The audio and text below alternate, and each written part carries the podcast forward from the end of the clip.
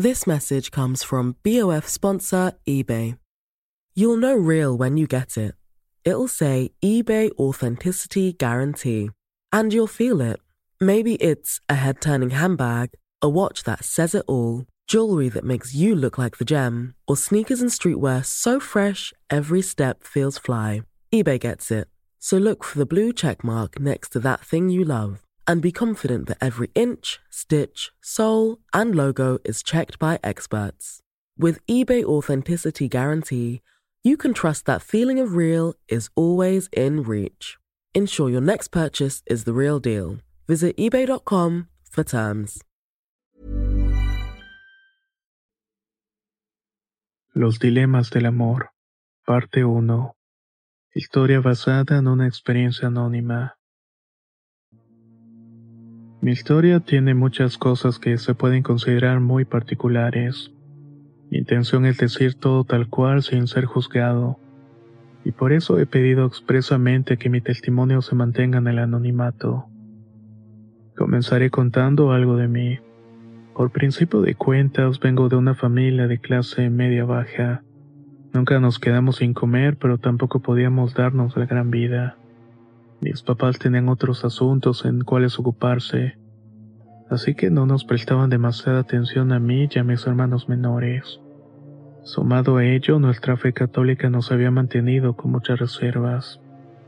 En mi familia estaba mal visto hablar del cuerpo, del sexo, del placer. El problema fue que desde muy pequeño empecé a experimentar mil deseos eróticos. Por mi colonia había niños más grandes que yo que tenían novias y ellos me platicaban qué era lo que hacían con ellas. Recuerdo que tenía 11 años cuando vi el cuerpo desnudo de una mujer. Uno de los chicos al cual le decíamos el piojo llevó a su novia. Esta tenía 18 años. Piojo nos dijo que iba a tener relaciones en una casa abandonada y que podíamos espiar sin hacer ruido y así lo hicimos. Ahí pude ver todo lo que le hizo pero de inmediato noté que lo que llamaba mi atención era la ropa de la chica, la cual llevaba un vestido de satín. Conforme fui creciendo, empecé a darme cuenta que mis fetiches iban a resultar extraños a las chicas. Para cuando entré a la secundaria ya estaba listo para tener mi primera vez. También fue la secundaria que me di cuenta que soy un hombre bastante atractivo para las mujeres. Las chicas me buscaban para darme regalos o para ofrecerme favores, ya saben de qué tipo. Había una entre las demás que me gustaba porque llevaba calcetas con figuras de flores. O también se ponía debajo del uniforme ropa de tal para darle forma a la falda como la de una bailarina. Una tarde le pedí que fuera mi novia, y ese mismo día estábamos en su cuarto disque haciendo la tarea. La chica me gustaba, pero la idea de ponerme su ropa mientras teníamos relaciones me ponía bastante excitado. Se lo dije y bueno, ya se imaginarán lo que pasó. Me preguntó si era gay o qué. Le respondí que no porque realmente no lo soy. Me gusta el cuerpo de las mujeres y también disfruto ser quien las posee, pero al mismo tiempo me prende mucho llevar la ropa de mujer mientras lo hago. Mi primera experiencia fue un fracaso. Entonces me di cuenta de que lo que pasaba no era algo tan común. Me sentí raro y mal como si en realidad estuviera defectuoso. Mientras iba creciendo decidí no tener parejas porque me daba miedo ser rechazado. Sin embargo, seguí explorando mi sexualidad con prostitutas. Aprendí a conocer la bien zona roja de mi localidad la verdad es que yo tengo una buena impresión de las llamadas cariñosas, pues no me juzgan y hasta muchas veces no me cobraron por cumplir con ellas mis más locas fantasías. El caso es que llegó el momento en el que quise algo más. Es decir, tenía 25 años y nunca había tenido una relación seria en mi vida. Lo único que me preocupaba es que mi futura pareja no pudiera comprenderme la intimidad. Por eso me aventuré a hacer algo que nunca había intentado, pero que valía la pena.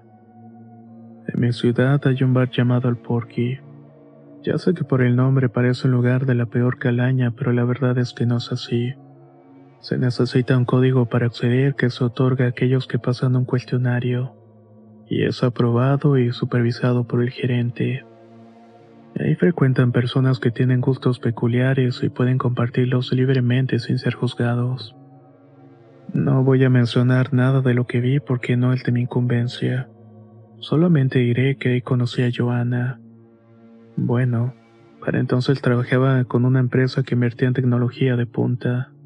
La verdad me iba muy bien y podía pagar la entrada sin problemas, que por cierto es bastante alta. Adentro la gente parecía conocerse muy bien entre ellos. Rápidamente capturé algunas miradas. Un par de chicos se me acercaron para preguntarme si era gay y si me interesaba un trío. Con una sonrisa les contesté que no y seguí caminando hasta llegar a la barra. Recuerdo que me sorprendió lo caro que estaba todo, que un mojito costaba lo que en otra parte podía comprar una botella de un ron de mejor calidad. Por dentro me sentía nervioso, pero me propuse que iba a disfrutarlo de cualquier manera. Me pedí un trago de los más caros y estuve mirando a mi alrededor. Entonces encontré a Joana.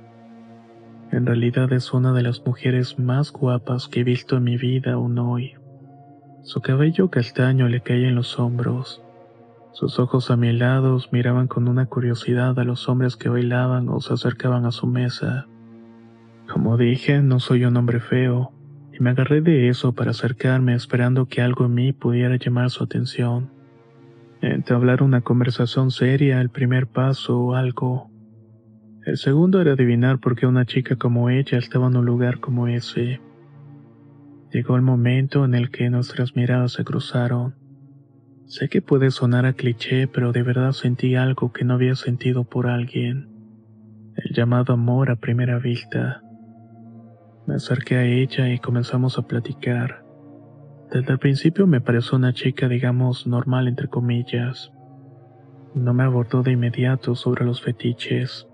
Estuvimos hablando de cosas más comunes como a qué nos dedicábamos, nuestros cumpleaños, películas y series favoritas. Era cerca de la medianoche cuando decidimos salir del bar. Nos fuimos caminando por la avenida hasta que llegamos a mi auto. Le dije que si quería podía llevarla a su casa. Entonces pasó algo que finalmente marcó mi gusto absoluto por Joana. Ella me dijo, está bien, pero no vamos a tener relaciones. Me dejas en mi casa y si quieres nos podemos ver después. El porqui es un lugar al cual se va para encontrar un fetiche que se acomoda al tuyo, por así decirlo. Por eso me pareció raro salir de ahí con una de las chicas más guapas que había visto en toda mi vida, aparte sin haber tocado ese tema ni tampoco habernos ido a la cama. Intercambiamos números y quedamos de vernos durante la semana. Ahí comenzó una relación que no tenía nada que ver con lo carnal. Nos estábamos conociendo y todo iba lento. Eso me gustó mucho, pero luego comencé a tener sospechas. Al mes de estar saliendo le pedí que fuera mi novia y ella terminó aceptando. Bueno, ya no éramos unos niños y tampoco quería mantener en secreto por más tiempo mis preferencias. Una tarde, mientras estábamos en la sala de mi casa, le expliqué lo que me gustaba. De hecho, tuve que decirle que había fantaseado con ponerme uno de sus vestidos y que tuviéramos relaciones de esa manera. Claro que tuve miedo de contarle, pero ella reaccionó bien. Me dijo la típica pregunta de que si era gay o si en algún momento tuve relaciones con algún hombre. Le expliqué que no y bueno, en realidad mi fetiche solamente se limita a la vestimenta. Hablamos mucho del tema y ella hasta parecía entusiasmada. Nos comenzamos a besar y a tocar, pero al momento en el que intenté quitarle la ropa, Joana me puso un alto. Me dijo que ella quería tener relaciones hasta después de casarse. Si bien estamos en pleno siglo XXI y es muy extraño que alguien tenga ese tipo de ideología, en ese momento respeté su decisión, pero no estaba seguro de poder soportar mucho tiempo manteniéndome fiel y sin poder vivir libremente mi sexualidad. Esa tarde regresé a mi casa muy pensativo. Necesitaba meditar si era posible para mí llevar una relación como la que Joana me estaba pidiendo. Ella me gustaba mucho y de hecho me llegaba a parecer que su cuerpo, su cara y su voz habían sido creados para mantenerme hipnotizado. Aunque les pueda parecer muy romántico, en realidad se veía algo de eso. Tuvo que pasar un tiempo para darme que todo tenía una razón más oscura para suceder. Joana sí tenía algo que me atraía a mí y también a todos los hombres para desearla con locura. Una maldición que venía de un demonio y quería de mi vida un verdadero infierno.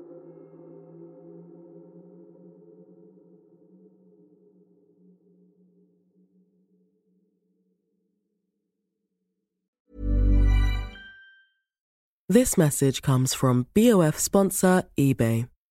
You'll know real when you get it. It'll say eBay Authenticity Guarantee. And you'll feel it.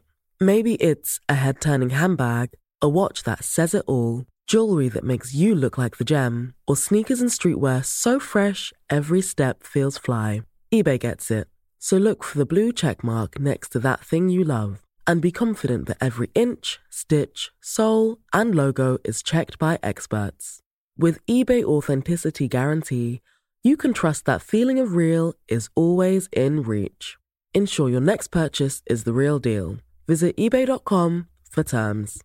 If you thought the only way to get a more defined jawline with natural looking results was through surgery, think again. Juvederm Volux XC is a non surgical injectable gel filler that improves moderate to severe loss of jawline definition and can help you achieve natural looking results with little downtime. Even better, this improved definition lasts up to one year with optimal treatment. No maintenance required. Improve jawline definition for a smooth, sculpted look with Juvederm Volux XC. For important safety information and to find a licensed specialist, visit juvederm.com. That's J U V E D E R M.com. Not for people with severe allergic reactions, allergies to lidocaine, or the proteins used in Juvederm. Common side effects include injection site redness, swelling, pain, tenderness, firmness, lumps, bumps, bruising, discoloration, or itching. There's a risk of unintentional injection into a blood vessel, which can cause vision abnormalities, blindness, stroke, temporary scabs, or scarring. Talk to a licensed specialist to find out if it's right for you.